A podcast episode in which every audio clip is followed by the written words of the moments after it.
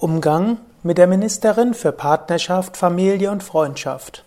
Namaste und herzlich willkommen zur 226. Ausgabe des Yoga Vidya Gelassenheit Podcasts, präsentiert von www.yoga-vidya.de.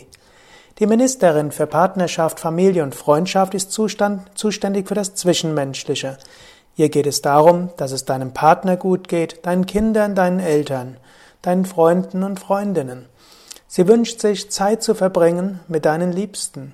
Sie ist zufrieden, wenn es allen um dich herum gut geht und du umgeben bist mit deinen Liebsten. Diese Familienministerin kann fürsorglich sein wie eine Glucke.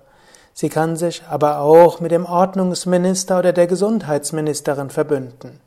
Dann kann es zum Teil kritisch werden, weil sie dann allen vorschreiben will, wie sie sich zu verhalten haben.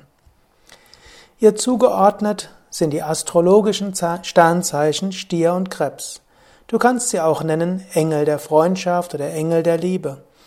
Ihr zugeordnet ist zum Beispiel Erzengel Gabriel. Überlege, wie stark ist deine Familienministerin? Wie manifestiert sie sich?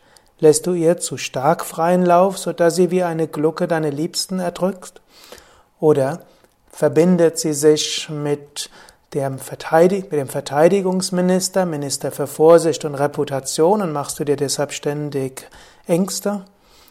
Oder hast du sie vielleicht zu sehr in den Hintergrund gedrängt und leiden deshalb deine Beziehungen und auch deine Fähigkeit zu Liebe und Freude?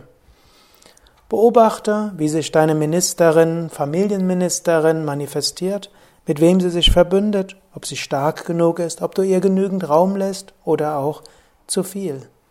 Was heißt zu viel? Ja, das musst du selbst herausfinden.